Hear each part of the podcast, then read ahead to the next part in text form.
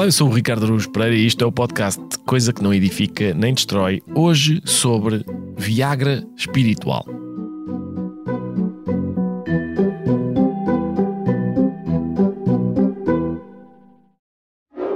Como assim? O tema desta semana é comprimido azul espiritual? Aque- aquele comprimido azul? Epá, vocês estão a tentar que eu perca este emprego, não é? Ficam a saber que isto é um espaço publicitário de respeito. E que não se pode brincar com essas coisas, então. Então ouvem aqui todos os episódios para vos vender coisas da Vorten, mais nada. Tendas, por exemplo. A Vorten tem tendas. Vá, vá, sem piadas agora. Tem brinquedos para brincar. Tem camas ótimas também. Para dormir bem. Tem. Tem tudo e mais não sei o quê. Pronto, vá. Após já nem sequer me estão a ouvir, não é? Essas cabecinhas são sempre a mesma coisa. Aliás, essas mentes. Mentes! Bem, se calhar vou-me calar, não é? Não se pode mesmo dizer nada. Mas vão à Vorten.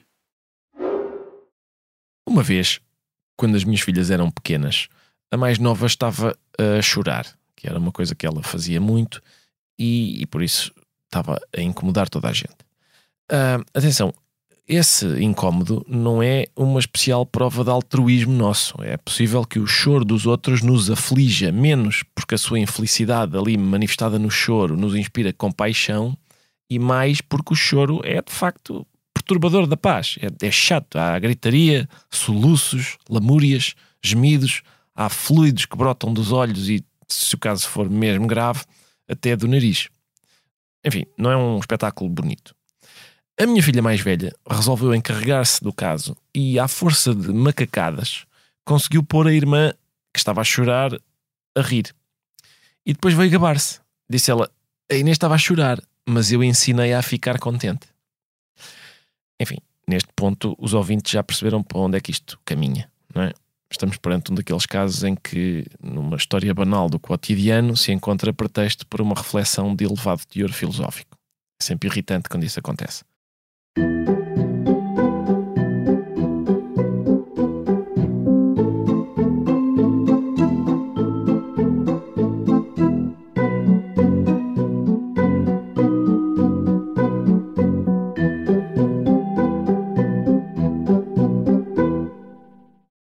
Episódio sobre o qual nos debruçamos, o problema agrava-se, porque mete crianças que são tão puras e tal.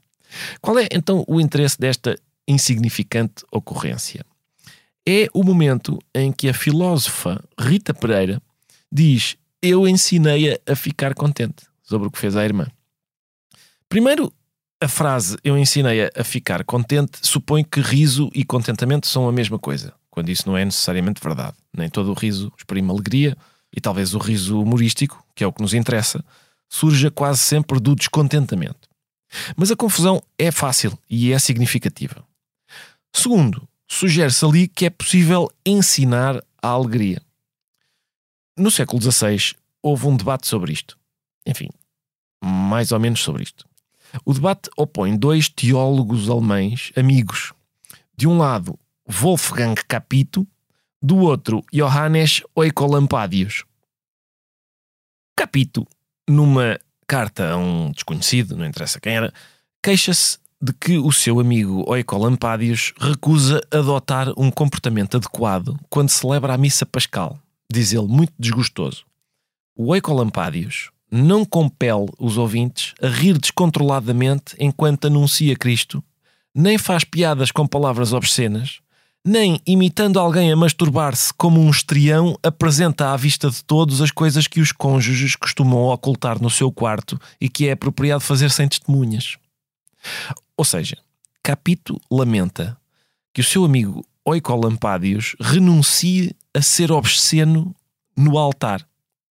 O que está em causa aqui é um curioso costume que fazia parte da liturgia pascal.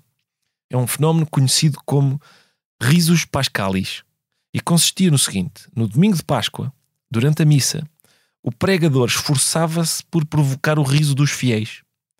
Para isso, recorria a tudo, incluindo a reprodução dos gritos de animais, histórias e piadas obscenas, imitação de práticas sexuais, valia tudo.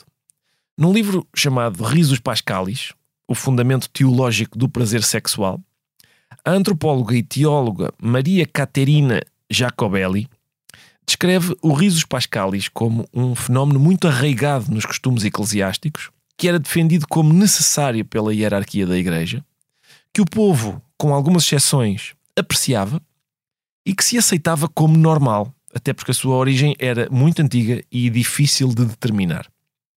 Os que defendem a prática alegam estar a cumprir o versículo 24 do Salmo 118, que diz: Este é o dia que o Senhor fez, alegremo-nos e regozijemo-nos nele.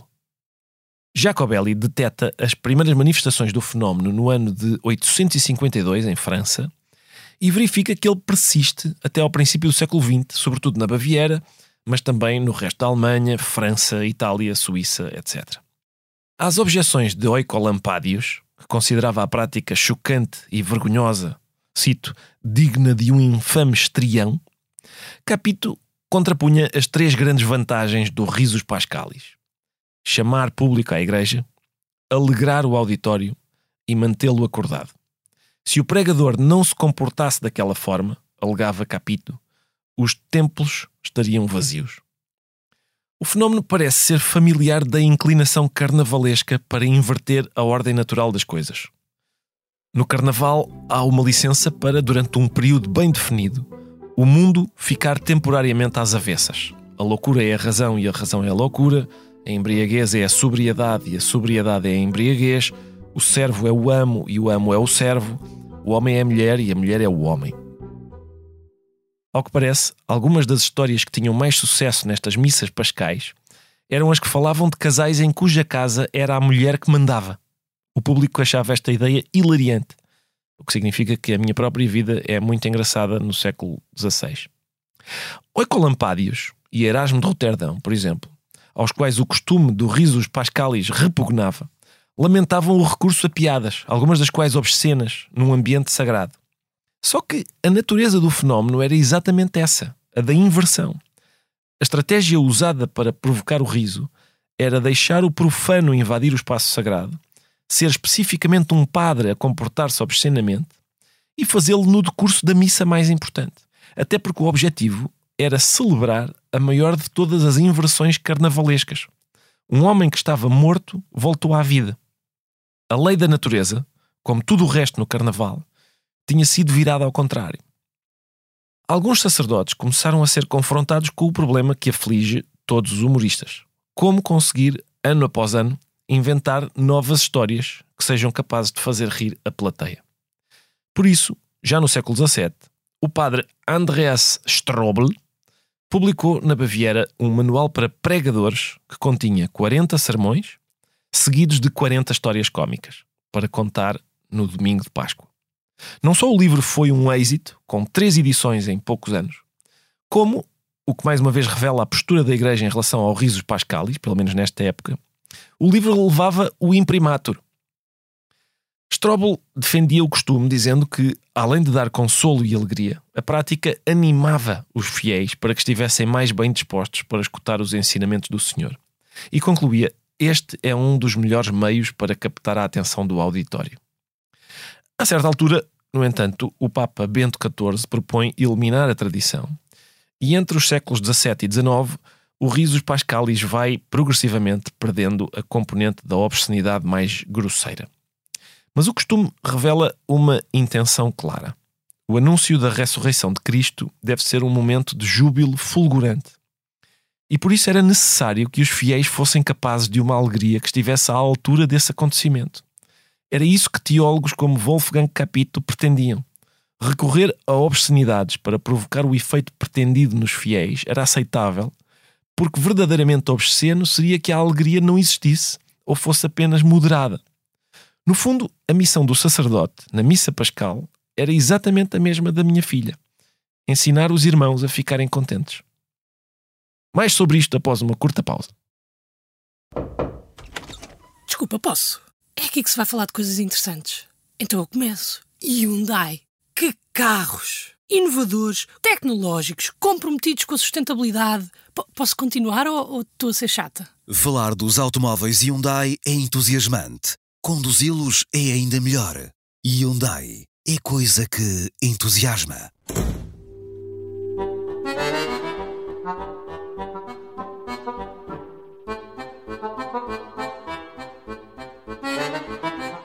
Agora vou falar com o Padre José Tolentino Mendonça. Atenção, eu uh, trato o Padre José Tolentino Mendonça por Padre Tolentino porque o conheço há 30 anos. Uh, temos uma relação antiga e o Padre Tolentino casou-me. Para os nossos ouvintes que não o conhecem, para vocês é Sua Eminência o Senhor Cardeal. Está bem? Portanto, não, atenção, não se fiem no meu. A minha forma de tratamento é só para mim. Para vocês, continua a ser Sua Eminência o Senhor Cardeal Tolentino Mendonça. Como vai, Padre Tolentino? Passou bem? Muito bem, Ricardo, e obrigado pelo convite para estar aqui. Ora, é essa, eu é que agradeço como calcula que se tenha disponibilizado para, para fazer isto. O tema do episódio de hoje é, é o Risos Pascalis, Padre Tolentino, que aliás devo dizer foi o Padre Tolentino que me alertou para ele. E portanto, era, é, eu queria que o Padre Tolentino, enfim, dissesse duas ou três coisas, antes de eu lhe começar a fazer perguntas, dissesse duas ou três coisas sobre, sobre o fenómeno.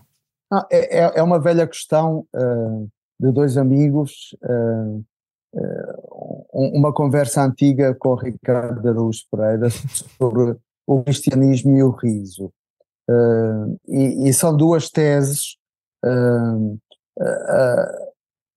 a tese do Ricardo, que é mais suspeita, benévola, em relação ao, ao cômico no cristianismo, hum. Uh, e outras teses uh, que eu, que eu tenho, uh, tenho acompanhado, e, que é, no fundo, perceber aquilo que, dizia, que, que o Baudelaire dizia. dizia duas coisas contrastadas, que, por um lado, Cristo, parece que Cristo chora muitas vezes e nunca ri, uhum. mas ele também diz que o cristianismo é o verdadeiro lugar do cômico. isso, isso, isso é muito interessante, porque, de facto, Uh, há uma história longa uh, e eu diria quase uh, tem que se inscreve dentro da própria experiência religiosa do cristianismo, que é a sua relação com a, a subversão que o riso, que o cômico, que, que o paródico são capazes de, de estabelecer. Uhum. E que uhum. sem isso, sem essa dimensão, não se chega verdadeiramente ao núcleo do, do cristianismo. Isso mesmo é-nos dito por esta, uh, por, por, esta espécie de carnaval uh, pascal, este risos pascalis, uh, que é, diga, diga é, é, uma tradição que seguramente na Alemanha no século XVI era, era muito comum em todas as igrejas, mas que vem desde o mundo medieval. Nós encontramos, por exemplo, na Divina Comédia, uhum. uh, um, uma referência uh, a, a, a, esse, a esse modo jocoso de viver a Páscoa e de a celebrar, em que o pregador, no, no, dia, no dia da Páscoa, tinha de obter dos fiéis que se reuniam para a liturgia um riso, uma gargalhada, um, uma felicidade, para testemunhar exatamente a, a verdade da, da ressurreição do Senhor. E essa associação entre riso e, e, e fé e fé pascal uh, ficou conhecida como risos pascais. Exato. Eu dei muita atenção ao, digamos, ao debate entre o Wolfgang Capito e o Johannes Oekalampadius. Tenho, tenho uma dificuldade em dizer este nome, que é, enfim, o meu grego está muito enferrujado. Uh, e esse, nesse debate, o Capito diz que o, eh, lá está, o Risos Pascalis tem três objetivos, diz ele: uh, chamar público para a igreja naquele dia, alegrar o auditório e manter o auditório acordado. Isso, ou seja, uh, dá a sensação de que ele pretende que os fiéis tenham uma disposição que esteja à altura do momento que se está a viver, que é o momento da ressurreição de Cristo. E, portanto, para que os fiéis tenham uma alegria uh, condicente com o momento, uh, ele achava que o risos pascalis, ou seja, aquele, aquela prática de no altar dizer uma série de coisas, algumas até obscenas, uh, se justificava precisamente por, para cumprir esse objetivo de elevar o espírito das pessoas à altura da alegria que a ocasião impõe. A questão é porque é que a, a, boa nova da ressurreição sozinha não chega para isso? Ou seja, porque é que o, porque é que o público precisaria, digamos, desse, desse ajuda espiritual para, para, para chegar à, à alegria pretendida? O, o, cristianismo é mistério da encarnação. Uhum. Uh, a, a ressurreição de Jesus, aliás, as dúvidas de São Tomé têm a ver com isso. Como é que eu vou acreditar na ressurreição uh, se ela implicar a, a superação completa do, do corpo, uh, do sensível, e por isso ele quer tocar nas mãos do ressuscitado, Exato. que, em si é, é, é uma loucura, é, é, é uma loucura evidente. Mas Jesus permite-lhe isso. Quer dizer, para, para a experiência que os cristãos fazem, um, a, a, dimensão do corpo, da comunidade, uh, é, é uma dimensão fundamental. Por isso, uh, na Páscoa estão associadas tantas celebrações. Uhum. Uh, o, o, riso, hoje estamos focados nele, é, é, é uma dessas manifestações. E por isso o próprio corpo tinha de sentir a, a boa nova, e sente, digamos, pela, pela paródia, pelo lado burlesco uhum. uh, que, que os padres no altar encenavam, uh, uh, com a, o lado quase popular que o, o, o, burlesco tem, sem inibições, precisamente porque essa, essa, essa dimensão é fundamental para tocar a fé, a fé dos crentes. A fé na ressurreição não, não é fé, digamos, não, não é uma fé que não se possa tocar. Uhum. Uh, Tomé falo de uma forma religiosa, uh, quase de uma forma hierática, tocando nas mãos e no lado de, de Jesus. E, e, os medievais e, uh, e estes, estes maduros do risos pascalis faziam-no uh, com uh, o, os instrumentos que tinham, as mediações que tinham, que no fundo é a mediação do cômico, a mediação do riso, que é, é, evidentemente a Igreja leva, leva muito a sério. Por exemplo, as, as, grandes objeções, o Erasmo também não, não, não gostava nada deste, deste costume, uh, achava que era, que era indigno uh, que uma pessoa comportar-se daquela forma no, no... Mas, o Erasmo era claramente um intelectual, não era? Certo, exato. Não, não, não, precisava dessa dimensão. E, e, não se pode dizer que não tivesse graça, o Erasmo tinha, mas, mas ele achava que isto, que isto era, era excessivo. A questão é se. Uh, por exemplo, ele dizia que o. Que, que, lá está que o versículo do Salmo 118 que, as, que os proponentes do Risos Pascal diziam que era, que era a justificação para aquilo, ele dizia: não, não, o Salmo 118 não, não justifica esta, este, este fandango. Um, e estava chocado porque aquilo não era, não era apenas em Basileia que ocorria, ocorria em vários sítios e tal. A, a, a questão é, é, para estas pessoas que acham aquilo excessivo, um, não será natural e até saudável que as restrições da quaresma uh, se sucedam alguns excessos. Excessos esses que até são, se calhar, validados pela ressurreição. Ou seja, no fim das restrições da quaresma, dá-se um acontecimento que valida uma espécie de celebração da, da vida uh, que implica o contrário do que se fez até aí, ou seja, que implica o excesso em, em lugar da, da, da, contenção. Eu não explicaria melhor esse, esse fenómeno. Uh, é, e, e é, é, é, essa, essa espécie de contraste uh, que, que se gera entre a ascética e depois uh, essa, esse, esse, excesso de, de alegria de, uh, que o Risos Pascalis dá, dá a ver, é, é, também para interpretar de uma forma espiritual. É claro que podemos ver no Risos Pascalis apenas um, um fenómeno de, de, burlesco inesperado dentro de uma igreja em, em que os padres mimam, uh, digamos, uh, cenas, uh, também cenas de, de, de, natureza sexual, ou uhum. dizem obscenidades, ou contam, ou contam histórias para, para desencadear o riso.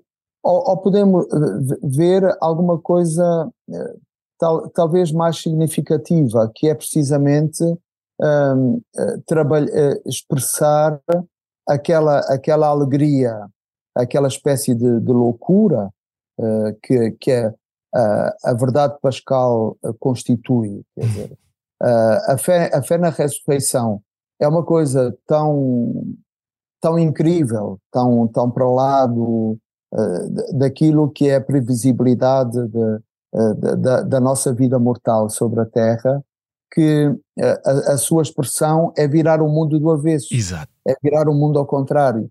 Uh, e o Risos Pascalis é isso, é o mundo visto ao contrário uh, e a admissão, digamos, numa, numa celebração uh, dessa, de, dessa inversão de, das imagens, das representações, do, do, dos valores, o, que, o que não deixa de, de nos fazer pensar, claro.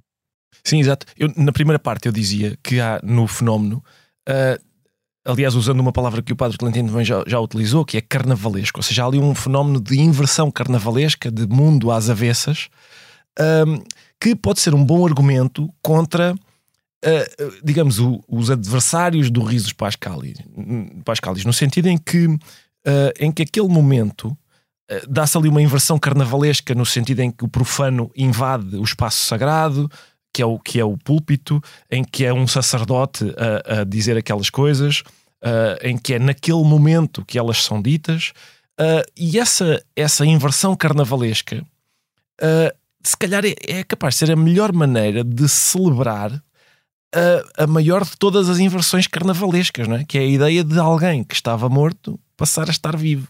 É, é, é, é, sem dúvida um, um, uma forma é, etnológica muito, muito interessante, uh, mas todas as outras formas, aquilo que, aquilo que ainda hoje a liturgia celebra, mesmo quando a Assembleia, digamos, é muito, muito bem comportada, é no fundo essa, essa inversão do mundo. Uhum. Uh, uh, e, e isso, é, isso é curioso porque o debate do, do lugar do cômico e do humor na religião, e nomeadamente no cristianismo, não, não se pode compreender sem, uh, digamos, sem a ajuda que, por exemplo, Bakhtin uhum. no, no, no, nos oferece, uh, quando fala precisamente do cômico como esse lugar da subversão da, das representações. Um, diz, dizer, por exemplo, que Cristo nunca, nunca sorriu, uh, ou não tinha sentido humor. Uhum não, não, não o vemos representado como um Buda feliz, é, é, é verdade, mas, mas vemos-lo entrar em Jerusalém montado em cima de uma jumenta, uhum. vemos-lo dizer que é mais fácil entrar um camelo pelo fundo de uma agulha do que o rico entrar no reino dos céus, eh, que são uh, inversões claras do, do, que é a escala, do que é a escala de valores. Se nós olharmos para o cômico como, como esse mundo, mundo às avessas, então certamente o cristianismo dá aos, aos humoristas muito pano para mangas um, no sentido do, do material que, que lhes oferece. Sim, sim, mesmo a ideia de que os últimos são os primeiros, é, tudo isso são, lá está, em, em versões de... Tudo isso tem uma comicidade uh, incancelável. Ao que parece, o fenómeno foi esmorecendo, digamos, do ponto de vista da obscenidade. A obscenidade foi, foi esmorecendo e o fenómeno perdurou até, aparentemente, até ao início do século XX, Padre Clementino. Mas hoje em dia não há, tem algum conhecimento de que haja ainda igrejas ou, ou regiões em que, em que o fenómeno do risos pascalis sobreviva? Vivido, vivido daquela forma, eh, penso que de facto corresponde também aos padrões de uma época, porque eh, também as nossas formas de humor, de celebração, de, de representação social uh, mudaram, mudaram muito. Uh, mas a alegria uh, e o riso continuam a ser presenças, naturalmente, na, na, na, nas comunidades cristãs. E se é verdade que não há essa ideia essa necessidade de produzir o riso, quando ele acontece, não é uma coisa rebatida nem condenada, pelo, pelo, pelo contrário. Penso, por exemplo, nas pregações do Papa Francisco. Muitas vezes as pessoas, as pessoas riem ao uhum. ouvi-lo falar na catequese e muitas vezes, digamos, uh, ele vai ao encontro uh, dessa, dessa alegria. Padre Tolentino, se por alguma razão este costume regressar e o Padre Tolentino precisar de celebrar uma missa pascal nestes termos e precisar daquilo a que o Oecolampadius chamava um infame estrião, pode contar comigo, já sabe. Estou disponível, estou à sua disposição para, para o que for preciso. Muito obrigado, Padre Tolentino. Obrigadíssimo. Muito obrigado, muito obrigado. Foi o 12 episódio de Coisa que Não Edifica Nem Destrói, um podcast original da SIC, com sonoplastia de João Martins, música de Rodrigo Leão e capa de Vera Tavares, coordenação de Joana Beleza, direção de Daniel Oliveira. Eu sou o Ricardo Araújo Pereira e no próximo episódio vou discorrer chatamente sobre uma coisa engraçada que me aconteceu a caminho da sepultura.